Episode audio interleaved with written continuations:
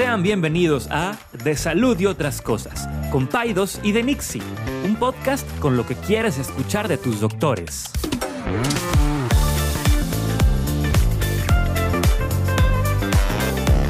Les recordamos que ninguna opinión o consejo de nuestros anfitriones o invitados sustituye la valoración médica o representa a nuestra institución universitaria o de salud. Con ustedes, Paidos y de Pues buen miércoles de nuevo. Sorry que no pudimos la semana pasada. Aquí estamos. Aquí estamos de nuevo ya, este, Con todo. con todo. ¿Tú cómo estás? Bien, recién este, Me, me preocupas. ¿por qué? Porque tienes tus agujetas desabrochadas. y me preocupa que te caigas. Y ya me quiero. Porque a esta edad, las caídas ya, Ya son. pueden ser de cuidado. Oye, si abrochate las agujetas, te vas a caer. Ya sé, ya sé, ya estoy estoy ¿Cuántos? Oye, happy birthday to you. Thank you, sir. ¿Cuántos cumpliste? 54. Jesus. H. 1968. Mighty Christ. Ya, ya, ya, ya, ya, ya es ya empiezan a pesar. Eh, eh, me da risa que la, bueno, ya lo hemos hablado de que eh, middle life crisis, a ver, no voy a vivir 100 años, o sea, ya ya ya pasó, el middle life fue como en los, Los 30. 35. Sí, o sea, eso 30. ya, los- ya se, ya se acabó. No, muy contento, muy bendecido. Oye, vi ahí atrás tu lleno de, De brownies, pasteles. pasteles. Qué rico. ¿Qué hice yo para merecer tanto, Ya sé. tanto amor? Me siento Ya así sé. como Juan Gabriel, pero ¿La pasaste bien? me la pasé súper bien. Fue un fin de semana, fue una semana muy interesante porque aparte eh, vinieron mis amigos. No, no vinieron a verme a mí, pero coincidió de que nos juntamos como un grupo de amigos que nos, que nos juntábamos cuando estábamos en la facultad. Y la verdad la pasamos increíble, ¿no? Es, es este... Aquellos que tengan la oportunidad de ir a sus reuniones de prepa, Sí. de veras, de veras, de veras, háganlo. Porque es, o sea, es, es, es como si el tiempo se hubiera detenido y estás volviendo, volviendo, vuel- eh, vuelves a, a ver todas estas, estas cosas. Nos hicieron un tour del TEC, César. Yo, yo no, o sea, he ido al TEC varias veces, pero voy y ve- Pero no hacía los rincones, a los es- detalles. No, no, no, no, no, no, no, no. no. Qué, qué belleza. La biblioteca, el ambiente que se vive en el tecnológico, los chavos tocando Los espacios. música. Alrededor del TEC, súper abierto todo, bien bonito, el No Wellness manches. Center. No, no, no, no, no, de verdad. Hay una, hay una cosa que se llama punto blanco, que es como para reflexión. No, no, no. ¿Y cómo tú estabas? No. Oye, estaba una, la, la que nos estaba, por cierto, hay guías que te pueden llevar al tecnológico, te explican todo el mural, todo bien padre. Me dice, estaba la, la- y no, y, y explicando todos los avances, así como, ya ves que el, digo, Las aulas mo- inteligentes. Modestia aparte, pero el tecnológico es punta de lanza en todas estas Sí. cuestiones como tecnológicas y, y que el holograma y que la... ¿Y qué le parece, doctor? ¿Cómo, cómo? Mira, a ver, le digo, a ver, a ver, le digo, yo no tenía aire acondicionado. No teníamos unos, abanicos así de aluminio. O sea, estos eran, eran unas aulas rurales. O sea, este, tú aquí tienes holograma y computadora. y- no, no, no, no, no, no. no. Qué padre. Sí. ¿Ya ven- ¿Viste los venados? ¿A los pavos reales? Venados, pavos reales, este, un- uno que otro buey, uno que- pero no muy, muy Qué padre. O bonito. sea, hubo una reunión de generación. Fue una re- es que no fue O toda la generación, de sí, generación. sí, una reunión de un grupo. La pasamos muy bien, fuimos a cenar, invitamos a algunos de nuestros profes queridos, este altamente deseable. La gente que no haya hecho eso, se lo recomiendo. Yo sé que hay gente que dice, no, ya fulanito, ya ni- no quiero ni ver a nadie, pero la verdad vale la pena. Este, y, y darse una vuelta por el tecnológico si eres Exatec, o aunque no seas Exatec y te permiten la entrada, pues, pues Sí. puedes entrar ahí. Le, eso le echo carro a mi esposa porque ella es de la UDEM. Le digo, tú no puedes entrar aquí. Esto es para Exatex nada más. El, el Wellness Center. sí. La otra cosa que me gustó mucho es cómo el TEC ha hecho esto que se llama Distrito TEC, que pretende como integrar a la comunidad a- o la, la gente, la, La colonia. colonia. Hicieron una cosa que se llama Central Park o algo de Park. Ujú. Está bellísimo también, bellísimo. Muy, muy bien. Dense una vuelta por ahí. Está súper, súper, súper bonito. Total, bien, bien festejado. Bien festejado. Este, bien Bueno, mucha fiestecita, ¿no? Ah, Ya. sí. Dos días de también de darle ahí el vinito, ¿verdad? Sí, no, ya, ya basta. Bueno, ¿ya te checaste? ¿Te, te- te has hecho check-ups? No me he hecho check-ups. ¿Cuándo fue el último que te hiciste? Ah, ya hace como dos años me checó mi buen amigo Eduardo de Obeso, De obeso. Este, mi, mi cardiólogo y... Bueno, tengo varios amigos cardiólogos, pero es con el que, Con el el que siempre que me... Ah, Pero a ver. Ok, tienes 54 años. Yes.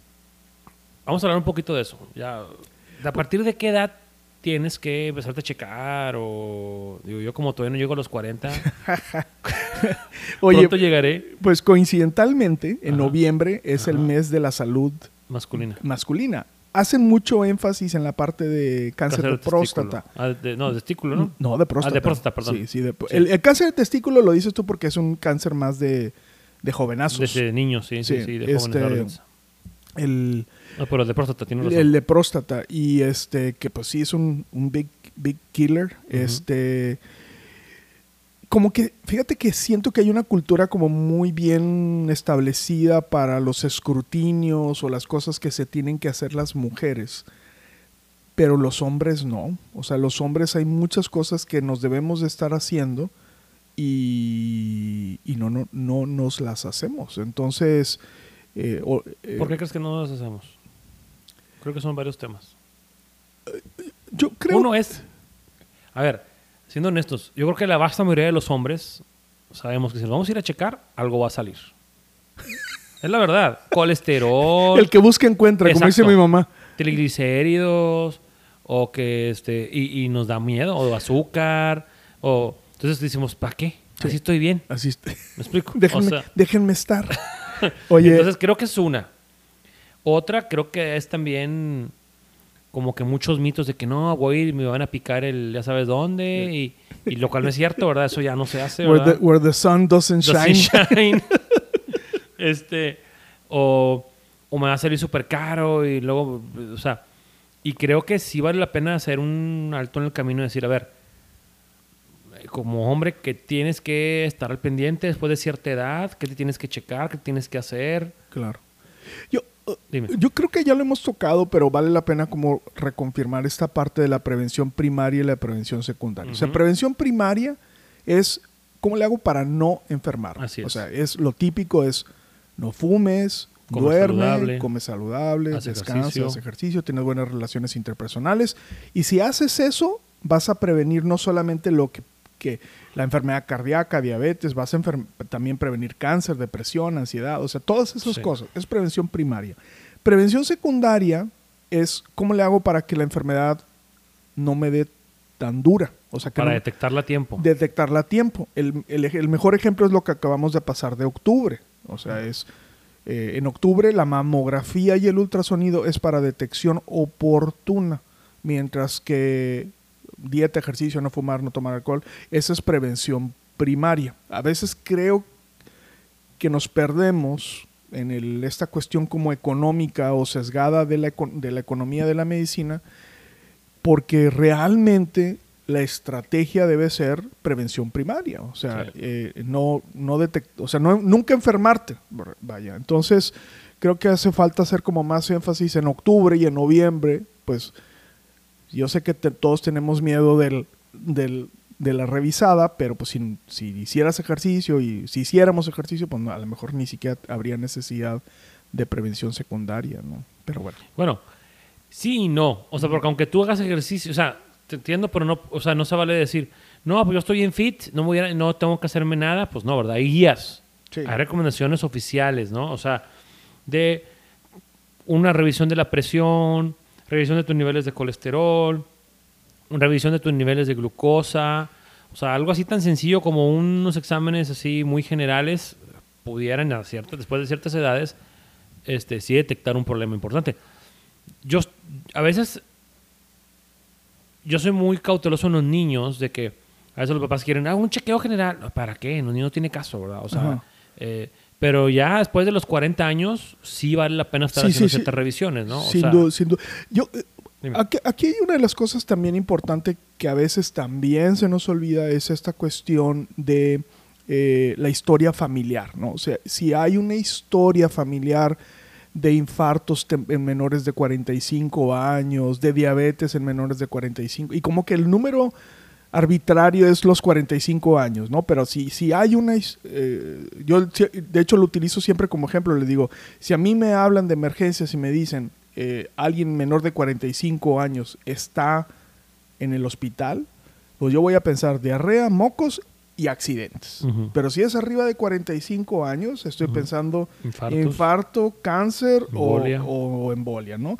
Entonces, eh, en medicina hacemos estas segmentaciones, ¿no? De, cierta forma arbitraria, ¿no? Porque a veces la gente se siente muy mal cuando dice, ah, yo tengo 45 años, entonces ya me tengo que hacer el escrutinio para eh, cáncer de colon. Y te sientes como viejo, ¿no? Pero, pero pues así es, ¿no? Es una manera de segmentar, ¿no?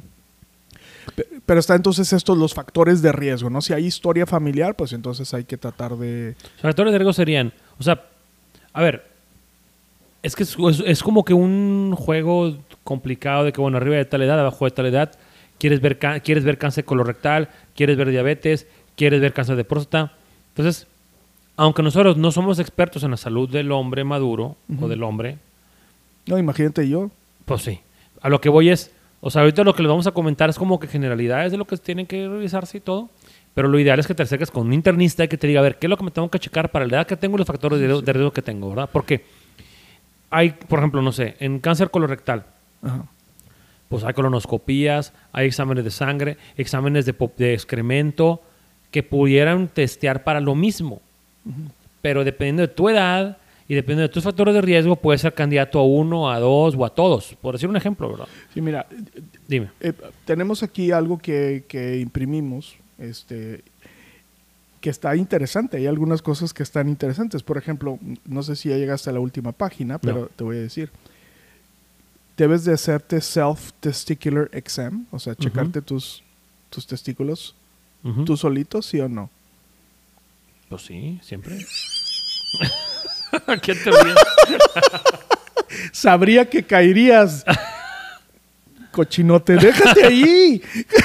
Dice, recommends against performing self-testicular exams. Dice, Against. against. O sea, que no sirve. es pura maña. Pura maña. Ándale. Caíste. Bueno, y Ya, yo, yo creo, digo, no quiero, yo no quiero meterme en un territorio que no me toca, pero El niño creo sí. que eventualmente va a, pasar, va a pasar lo mismo con el autoexamen de mama. Exacto. O sea, ahorita todavía lo recomiendan como, bueno, Sí. pero creo que pronto van a decir, o sea, ni te lo hagas porque, o sea, No nomás confunde, ¿verdad? No, de hecho ya hay varios organismos que dicen que no sirve para nada. Sí. O sea, varios organismos de, de cáncer. Sí, o sea, la autoexploración, no la mamografía ni el ultrasonido, la, la la autoexploración. Exacto. Pero bueno, estamos centrándonos en los vatos. O Ajá. sea, a ver, ¿qué, qué, qué estudios? Entonces, espérate, espérate. Entonces, ya no me tengo que andar- No. Seguro. Les voy a decir la cochinada en términos coloquiales. Es deja de estar ja- eh, jugando billar de... Bueno, eso, es- eso es importante. Fíjate, yo todavía tener la idea de que no, sí hay que checarse cada No. mes, buscar bolitas. No, the US Preventive Service Task Force dice que no debes de estarte revisando tus testículos como manera... Un big boop para todo. Para... Odiamos al US Preventive Service Task Force. Muy mal. No, qué bueno. Pero fíjate, lo importante de que las recomendaciones cambian. Por eso, siempre de la mano de un experto, un internista, alguien que te dirija. Porque también, a ver, hay que decirlo, también hay estos famosos check-ups. Exacto. O sea, que es como que un paquete donde te estudian de todo. Ajá. Está bien, o sea, no. Pero también hay que saber que a veces no ocupas de todo. Claro. O a veces puede ser que ese check-up no sea el ideal para ti. Yo, yo consideraría que en lugar de ir. Porque mira, lo que yo muy personalmente pienso es. No sé, tengo 50 años. Ah, voy a comprar un check-up. Sí. Que lo venden en, muchos hospitales, incluidos. Sí, estos. sí, sí, sí. Y el check-up me incluye perfil bioquímico, examen de glucosa, una angiografía coronaria, bla, bla, bla. Examen de ojos, oídos. Ajá. Este, ya, voy, me lo hago. Un doctor que no me conoce, que ahí me ve media hora, me interpreta los exámenes y me esas recomendaciones. A ver, está bien, ¿verdad? Obviamente es mejor que no hacer nada. Mm. Pero lo ideal sería, o sea, que fuera un plan tailored para tu edad y tus factores de riesgo y tus necesidades. Yo, fíjate que a mí, lo has tocado en un punto que a mí me, me encanta y sí creo que lo he comentado, es, a mí me gustaría ver los números realmente de prevención, o sea, realmente ver el impacto de esos eh, check-ups, a ver si es, es cierto que están disminuyendo la morbimortalidad local.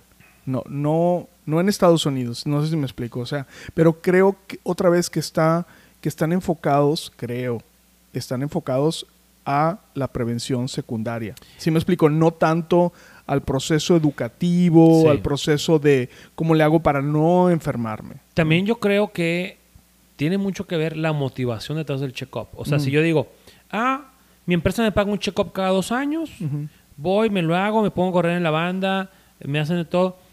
Pero a ver, ¿por qué estoy yendo? Ah, pues porque me está, la empresa me está mandando. Claro, Entonces, el doctor me dice que yo el doctor ni lo conozco, ni yo estoy viendo porque pues me lo incluye mi empresa, lo que sea, y me está diciendo que tengo colesterol alto. claro, Que le baje las fritangas y que me pongo a caminar 30 minutos diarios y que me tome esta pastilla. claro.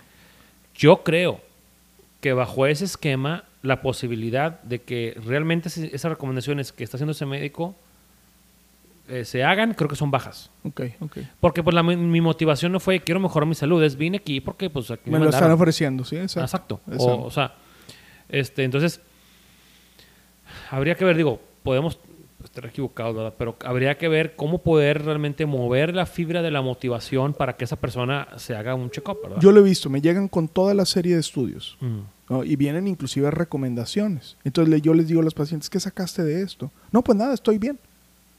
¿Sí me explico? Pero no, no, sí me explico, no, no siento en el discurso del, de la intervención, por- al menos por parte del paciente, de los que me ha tocado verme un discurso de cambio de vida, de cambio de estilo de vida, ¿no? sí, Eso- entonces, no, no, Incluso pudiera ser hasta, híjole, voy a decir algo, pudiera ser hasta daño el check-up. Exacto, Te voy a decir por qué, porque la paciente o el paciente dice, tengo un amigo que dice, ya me chequé de todo, Estoy con madre". con ganas. Sí. Ah, Déjame, fu- le sigo dando Ahora, duro Exacto. a la tomada Exacto. y no ejercicio. Ya me chequé. Sí, sí, no sí. tengo nada en los exámenes. Entonces, o sea, no funciona así. Exacto. O sea, tienes factores de riesgo, te van a cobrar la factura, aunque tus exámenes estén normales ahorita. Exacto. Yo, yo les das en el clavo. Yo creo que la, yo creo que la, y lo hablo con los estudiantes de medicina, yo creo que más que los estudios de laboratorio es que tiene que estar haciendo, que tenemos que estar haciendo, ¿no? Inclusive hemos llegado al punto, o he llegado a decir, ¿qué estamos haciendo como comunidad, ¿no? ¿Qué esa- esto de walk the talk y, y qué estás haciendo tú como un ejemplo de salud, ¿no? Entonces, pero bien. Ok, entonces, bueno, Entonces, testicle, no. no. Piel, tú que estás más cerca, que tu cabeza está más cerca Del del, sol. del sol. ¿Qué haces para prevenir que te dé cáncer de piel? Yo soy un... Yo me cuido mucho el sol. ¿En serio? O sea, a ver, a ver, a ver. No me pongo bloqueador solar todos los días. Ay, papá, pues No. entonces, ¿qué, qué, qué-? Pero evito el sol a todo. Ay, evitar el sol quiere decir que no sales del hospital. Eso no es. Eso, eso no es porque lo evitas, es porque no. No tienes de otra. No tienes de otra. Estás todo el día metido aquí. O sea, que- ¿A poco tú te pones bloqueador solar todos los días? claro que sí. De veras. Pues no se nota. No me pongo bloqueador en la cabeza, pues sí. Bueno, es que sí. Sí, por- pero tú tienes más lunares que yo. Tengo un chorro, sí. Entonces, el cáncer de piel es un cáncer súper frecuente. Sí. Tiene una alta morbimortalidad. Sí. Y no es nada más para los güeritos. O sea, que ese es un error también. Entonces, utiliza, bueno, lo ideal sería no exponerse al sol, no andarse bronceando, utilizar bloqueador, tener en cuenta que es un cáncer relativamente frecuente y ir con el dermatólogo para que te dé una revisada de todos tus lunares. O sea, es una, es un full Monty, este. Sí. En tu caso van a necesitar un buen tiempo porque muy. Pero este, sí es, o sea, es, es, es eso, no usar bloqueador, no exponerse al sol y, y tenerlo en consideración y revisarse. No sé si haya una como cuestión como periódica. No sé si tenga uno que ir una vez como típico como el dentista. Creo que eso un- te lo dicta el dermatólogo. Por Ajá. ejemplo, pacientes que tengo, o mi esposa incluso, que ha ido a checar su lunar, le dice, bueno, este lunar que tienes, lo quiero volver a ver en un año. O lo quiero ver, o estos tres que tienes, incluso a veces los quitan de manera preventiva. Te dicen, este no, me- no tiene nada malo, pero me gustaría mejor que te lo quites y te quites. Entonces, creo que depende mucho del, del, del, del caso, ¿no? Pero por lo menos una vez sí hay que hacerlo y ya que el dermatólogo nos vaya diciendo, ¿no? Ok, entonces skin cancer, listo. ¿Qué otro hay acá? Lung cancer screening. O de, de- entonces dice aquí si tienes te tienes que hacer eh, un annual screening de, lo- de, de cáncer de pulmón con una, eh, este, una tomografía computarizada si eres si estás entre los 50 y 80 años y has fumado o estás fumando actualmente en los últimos 15 años. Fíjate, interesante esa, ¿eh? interesante. O sea, si, si fumas o fumaste y tienes arriba de. ¿Cuántos? ¿50? De entre 50 y los 80. Yo creo que ya si tienes 80 años y no te ha dado cáncer de pulmón y estás fumando, ya, güey, síguele. Dale. Atáscate. Date. Date vuelo con el cigarro. Mira, yo creo Fuma marihuana si Entonces, quieres. sí, que esto va a cambiar. Decir por qué. Yo doy, yo, yo doy clase de salud global y veo muchos temas de salud ambiental y todo. Cada año la mortalidad de cáncer de pulmón en gente que no fuma va a la alza. Ok, Y tiene mucho que ver con las partículas que estamos respirando en el aire. ok. La contaminación del aire, las partículas menores de 2.5 micras. Entonces, a lo mejor no ahorita, pero creo que nos va a tocar un shift, un cambio en el cual no solamente ya va a ser factor riesgo que fumes o no fumes para, para lung cancer, creo que también va a haber un factor riesgo en qué ciudad vives, cómo están los días contaminados en tu ciudad, cuántas partículas respiras, o sea, cómo está el, el- el tema de partículas eh, de menos de 2.5 micras. Y eso va a cambiar, vas a ver. Creo que en ciudades contaminadas o ciertas regiones te van a recomendar como si fumaras. Claro. Eso va a cambiar. No, Monterrey es una ciudad muy No, contaminada. sí, y bueno, no se diga otras ciudades en China, en India, sí, sí. en- o sea, entonces no creo que creo que no va a pasar mucho tiempo para que cambien las recomendaciones de cáncer de pulmón y que porque a ver, cada vez en- eh, te cuentas con personas, no, es que mi, mi papá, mi abuelito le dio cáncer de pulmón y no fuma. Exacto. Entonces, bueno, también tiene mucho que ver otros, otros temas de alimentación, lo que tú quieras, genética, pero creo que la, la contaminación del aire, no creo, ya está declarado, la OMS ya está declarando la contaminación del aire como una causa principal de muerte. Eh, eso va a cambiar. Oye, César, ¿qué- ¿qué porcentaje de tus pacientes son adolescentes y qué porcentaje de esos adolescentes están vapeando? O Es casi, no ves a- casi- o casi no ves No, sí veo, sí veo. Eh, a ver, son, es un pequeño porcentaje ahorita. Ahorita porque, pues, ahorita, aunque sí veo adolescentes y si vienen conmigo, a veces hermanos de los pacientes que tengo Ujú. o adolescentes que vienen a buscarme, pues son menos porque ahorita, pues, mis pacientes que yo he ido viendo desde que nacieron, pues ahorita tienen 8, Porque tú, 9, tú- 10 porque tú años, estás chiquito, sí. Pero eh, sí es un porcentaje importante de los que vapean, sí. Ok. Sí es, sí es. Ahora, no hay evidencia, ahorita es algo nuevo, o sea, evidencia dura de cuáles son los efectos exactos del vapeo, Ujú. Pero de que no es inocuo, eso, es- eso es Sí, cierto. no creo que sea así como que, Que te haga algo bueno. Sí, te no. cura el asma No, y no. te hace el cutis más terso. No, pues no, sí. Ok, osteoporosis. Pero eso es más para las mujeres, ¿no? No, mira aquí dice. De veras. Si tienes 50, 70 años, tienes que revisarte si tienes osteoporosis, si tienes factores de riesgo. Arriba de 50. Arri- de 50 a 70. Ajá. Es que estas ciudades límites es cuando ya estás así de arriba de 70, 80, ya, ya lo te tienes que morir, dale. Ya lo hiciste. Ya, dale. Este, pero bueno, eh, el uso de esteroides, o sea, personas que han estado utilizando, por ejemplo, pacientes que tienen enfermedades reumatológicas Ujú. que utilizan esteroides por mucho tiempo. Estas son de las pocas cosas que estar flaquito y ñango te hace riesgo de tener osteoporosis, te hace riesgo de tener osteoporosis, o sea, que no tengas masa muscular. Ujú. Entonces, bueno, eso no nos preocupamos tú y yo. Fumar, pisteador duro, Aguas. así sangrando la lengua. Este, having fracture after 50, o sea, una fractura después de los 50, o que te hayas quebrado la cadera o algún cadera, huesito después de O los que ya 50. te- te- te- te osteoporosis en el pasado. Sí. Ok. Entonces ahí está, osteoporosis. Échate una, échate una acá, una grande. Échate la próstata. Es que la estaba evitando. No, no, no, no, no, no. Porque ya te. Todavía no, te falta un año. Bueno, para que los que no sepan, Ajá. sobre todo las mujeres, la próstata es ¿Qué un es órgano. eso? Es un órgano Ajá. que está ahí en el en la pelvis de los hombres y que contribuye entre otras cosas o principalmente a la formación de un líquido que ayuda para el proceso de eyaculación, nada más. O sea, es un lubricante para que nos permite ge- generar un Pero también está vehículo. involucrado, o sea, en, el- en la producción del líquido seminal, Sí, pero también está involucrado en la, en la eyaculación en sí, ¿no? Como que se contrae un poco para que salga el, el- Sí. el semen. pero no tiene una función endocrina que yo sepa, no tiene, o sea, es nada más, es, es eso, ¿no? Nos permite, si nos quitan la próstata, no podríamos eyacular y en consecuencia, eh, pues no podríamos, seríamos infértiles, vaya. Eh, eh, eh, eh, realmente es su única función. Es, por, es como, por ejemplo, los testículos si tienen una función eh, hormonal, Endocrina. endocrina, eh, y producen es- eh, los espermatozoides, pero, pero la próstata realmente es su única función. Y el problema es que se puede volver loca, ¿no? Cuando hablamos de cáncer, estamos hablando, digo, tratando de ser como muy simplista, ¿no? Es, es un tejido o una célula que se vuelve loca y que empieza no solamente a crecer de manera Descontrolado. descontrolada, sino que aparte puede crecer y formarse algo próstata-like. ¿Sí me explico? Algo que se parece a la próstata, pero no es próstata desde el punto de vista de tejido o de célula o como lo vayas viendo, ¿no? ¿Por qué sucede esto? Pues por múltiples factores genéticos, ambientales.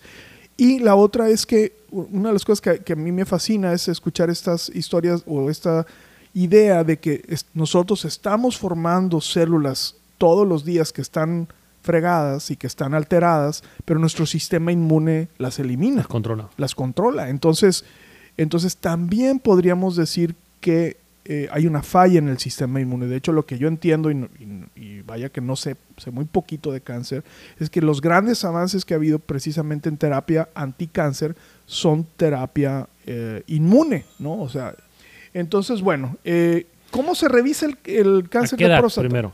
Arriba de los 55 años. Ok.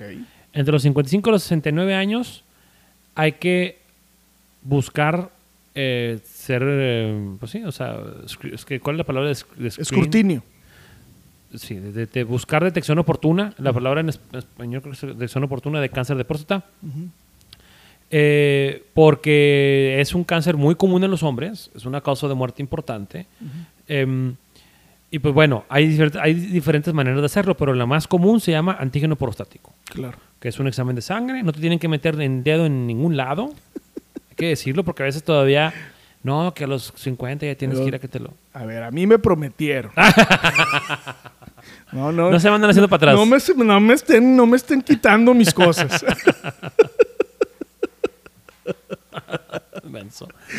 Pero vaya, a ver, antes sí era, sí había un examen digital rectal involucrado. ¿Sabes qué? O Eh, es, sí, o sea, eh, ahora en la reunión que tuve con mis amigos, pues todos estamos en la más o menos en la misma edad. Ajá. Y de- dentro de ellos hay algunos internistas.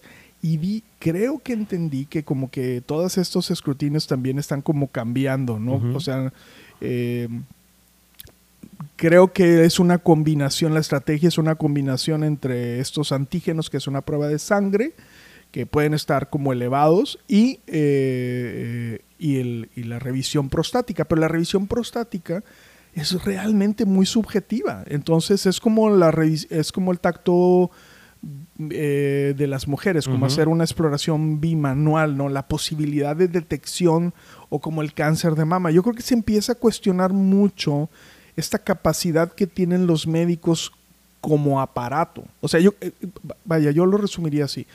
Los médicos debemos de estarnos concentrando en la, eh, en la prevención primaria ajá. porque nuestra capacidad de detección, o sea, de detección de cáncer de mama, Sí, de cáncer de próstata, de cáncer de ovario, es muy limitada. O sea, necesitas que tener unas manos así prodigiosas de un ángel para poder sobrepasar lo que te podría dar un laboratorio, ¿no?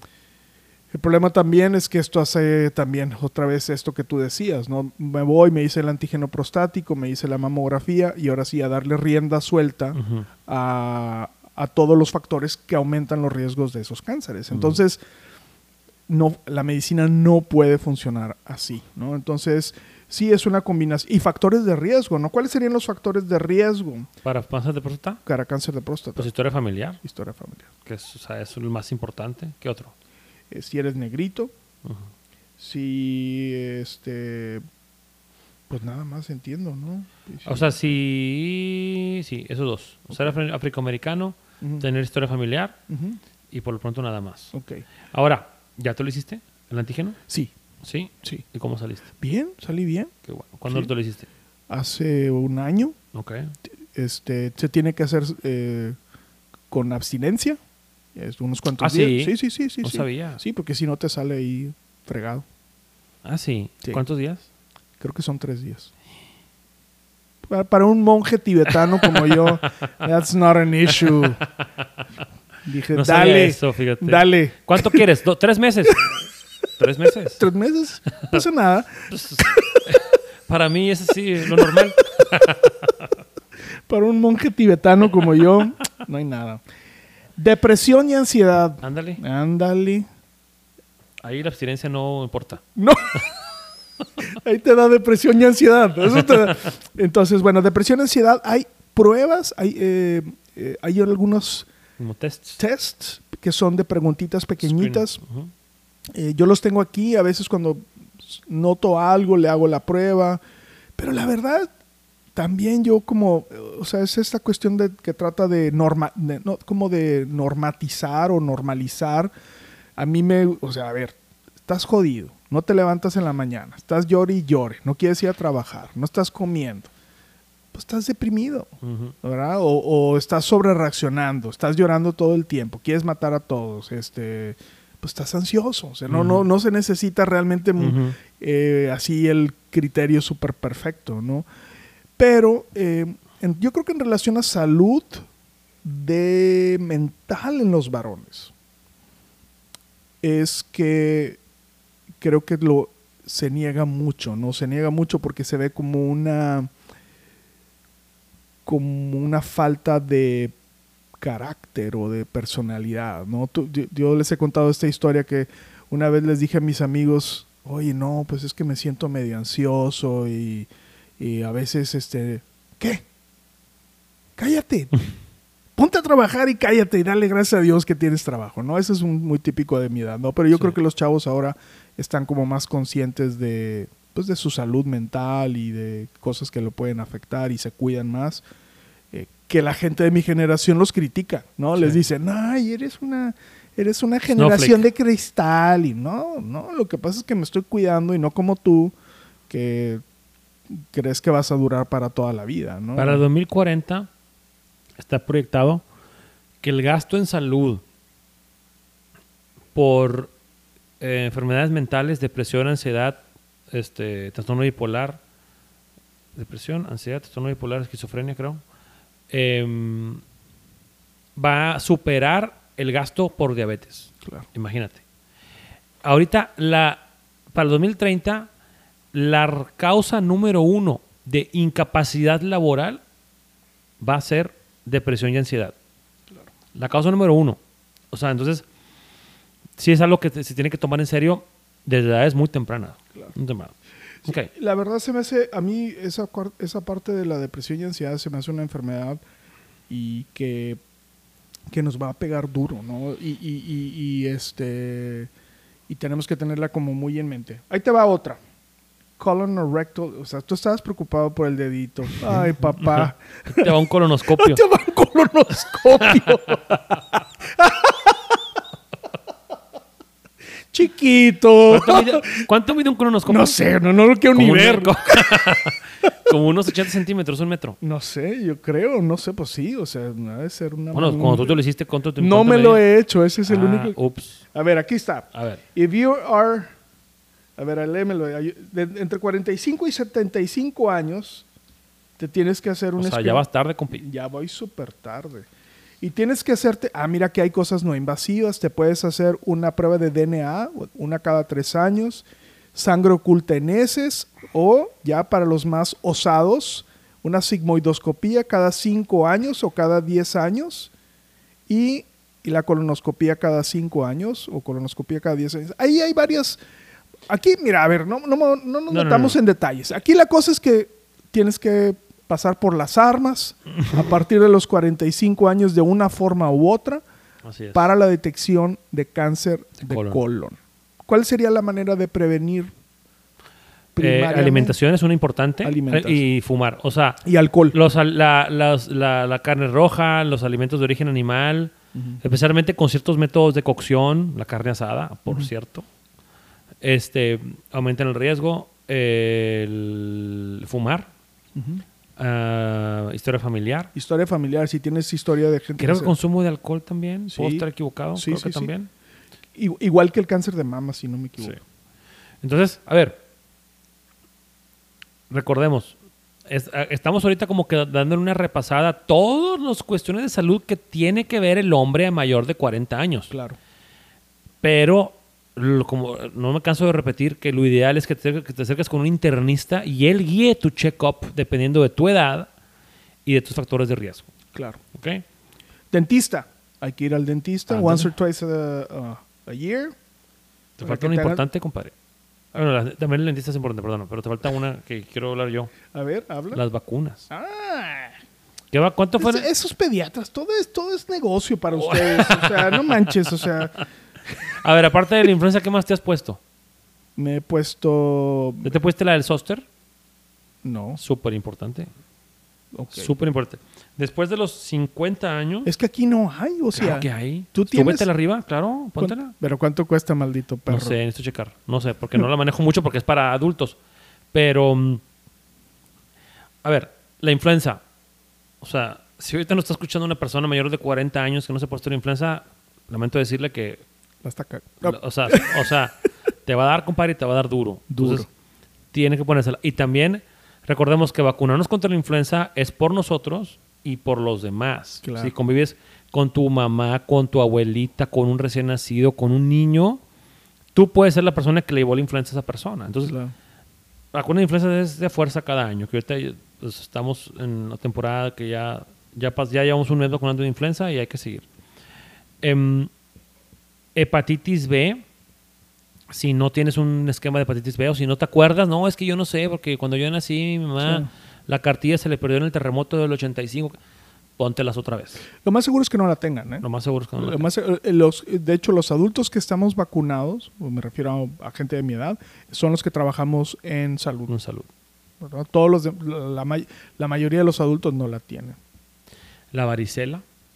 Yo También te ah, puede ir bien duro con la varicela. Sí, si no tienes la vacuna, que, a ver, una persona de 40, arriba de 40 años no tiene por qué tener la vacuna, a menos que se la haya puesto hace los últimos 20 años. sí. O sea, no es como que chiquito, no, esa vacuna no tiene 50 años, ¿verdad? Es una vacuna relativamente reciente.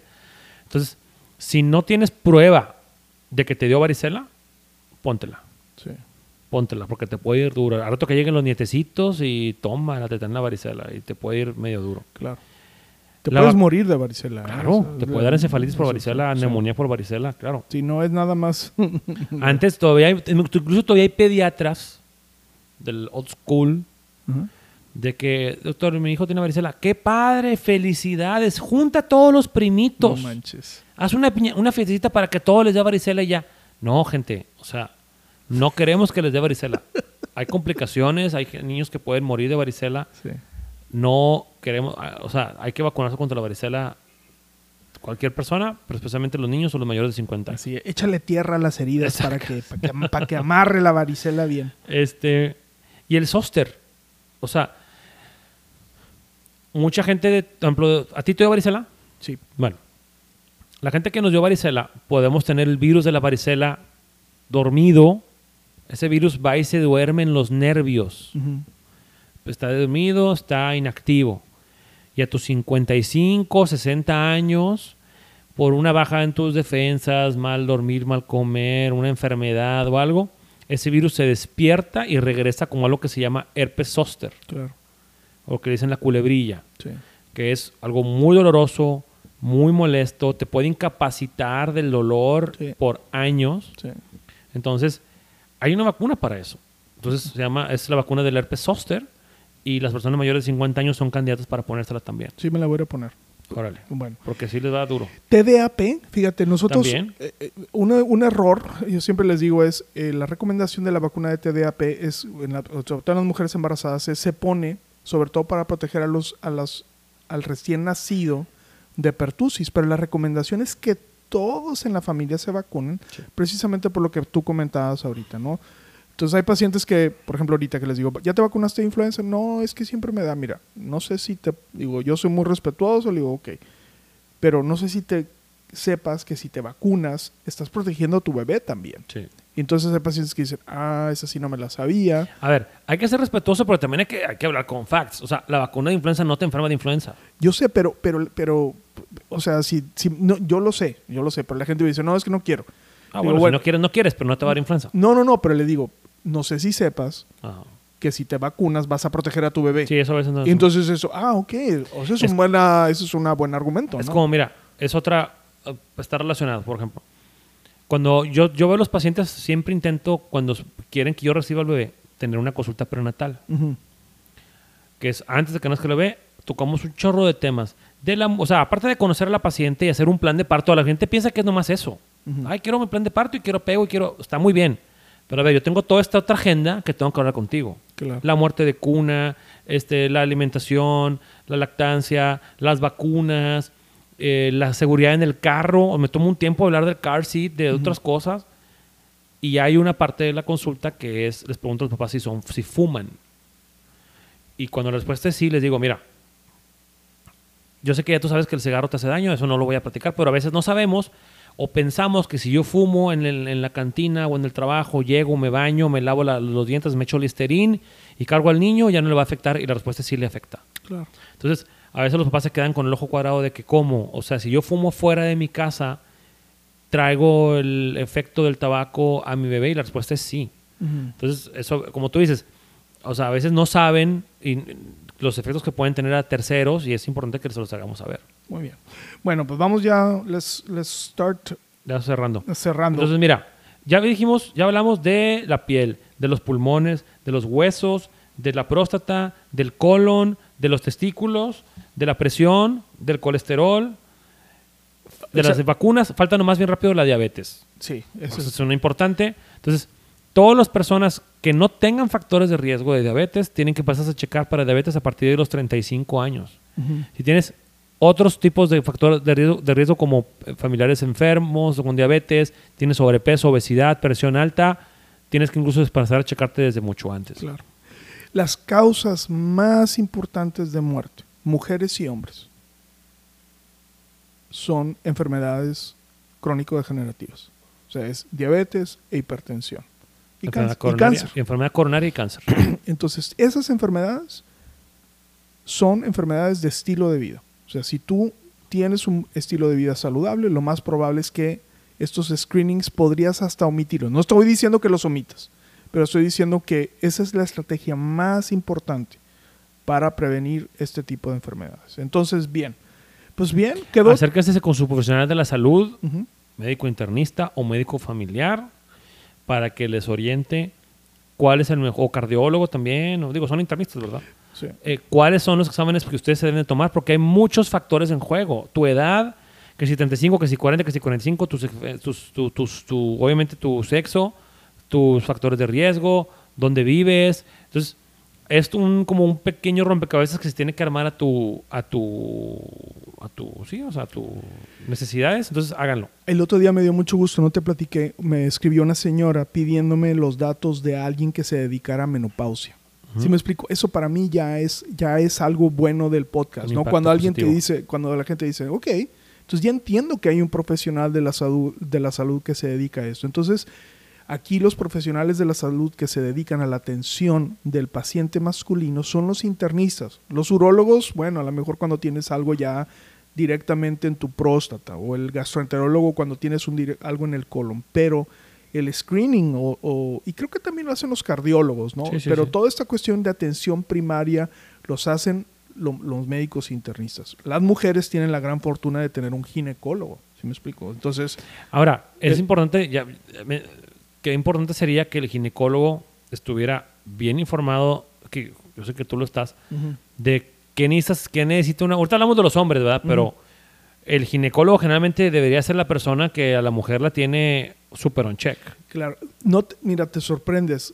La gran mayoría de los ginecólogos, su única preocupación es el, hacer el maldito Papa Nicolau. Sí. Y lo hace- pero les vale un sorbete, cáncer de colon, la osteoporosis, Diabetes. la diabetes, lo- el- los ojos, el- los dientes. O sea, hay toda una serie de cosas que generan morbimortalidad que están quedando al lado. Yo les digo a los, a los residentes, las mujeres no se van a morir la mayoría de ellas de cáncer de cervix ni de cáncer de mama. Se van a morir de un infarto y de diabetes y de hipertensión. Entonces, hay que trabajar en eso mucho más. Entonces, bueno, ahí está la información para sus vatos. Pónganse el, pónganles el podcast. Lo pueden hacer así como un tour. Mira, te voy a llevar a Venus para que compremos algo de este de sado- es Venus. ¿No sabes qué es Venus? La tienda del sex shop. Ah, yo, yo estoy en otro canal. Te voy a llevar. Y pa- Vamos. Para que le lleves algo. Pero Imagínate, llegas tú a la casa así con un traje SNM. de plástico negro. Cállate. ya. Pero Para fíjate, empezar, dudo que tengan uno de tu tamaño. Entonces te vas a, te vas a ver así s- como, como muy apretado. ¿Pero para Látigo. qué, para qué quieres ir a Venus? Pues nada más para hacer interesante el Pero eso viaje. que tiene que ver con esto. Y luego ya después te llevo con el internista para que te, para que te haga tu... Será al revés. Primero vas con el internista y luego vas a Venus de, de premio. Sí, vas a Venus. Bueno, ok, está bien. Este, este episodio no está patrocinado por la tienda Venus Sex Shop, pero bueno, ahí está. Este, bien, pues gracias por escucharnos de nuevo. Este, sorry si se nos van a veces algunos días. Eh, es- ya, ya les hemos dicho, a veces tenemos cosas que hacer. Sí. Eh, les agradecemos mucho, mucho, mucho que, que se diviertan y que les haga pensar y que tengan estos, estas introspecciones. Mándenos sus comentarios, díganos en qué, de qué quieren hablar. Este, y bueno, pues trataremos de, hacerles caso y tocar esos temas. Les mandamos un gran abrazo y que tengan una excelente semana. Nos vemos la próxima. Vale, vale, bye.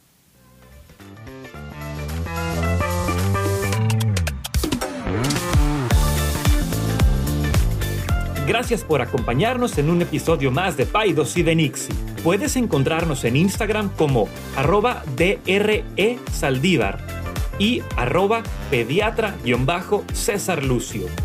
También nos encuentras en YouTube como De Salud y otras cosas by Paidos y de Nixie. Nos vemos en el siguiente episodio.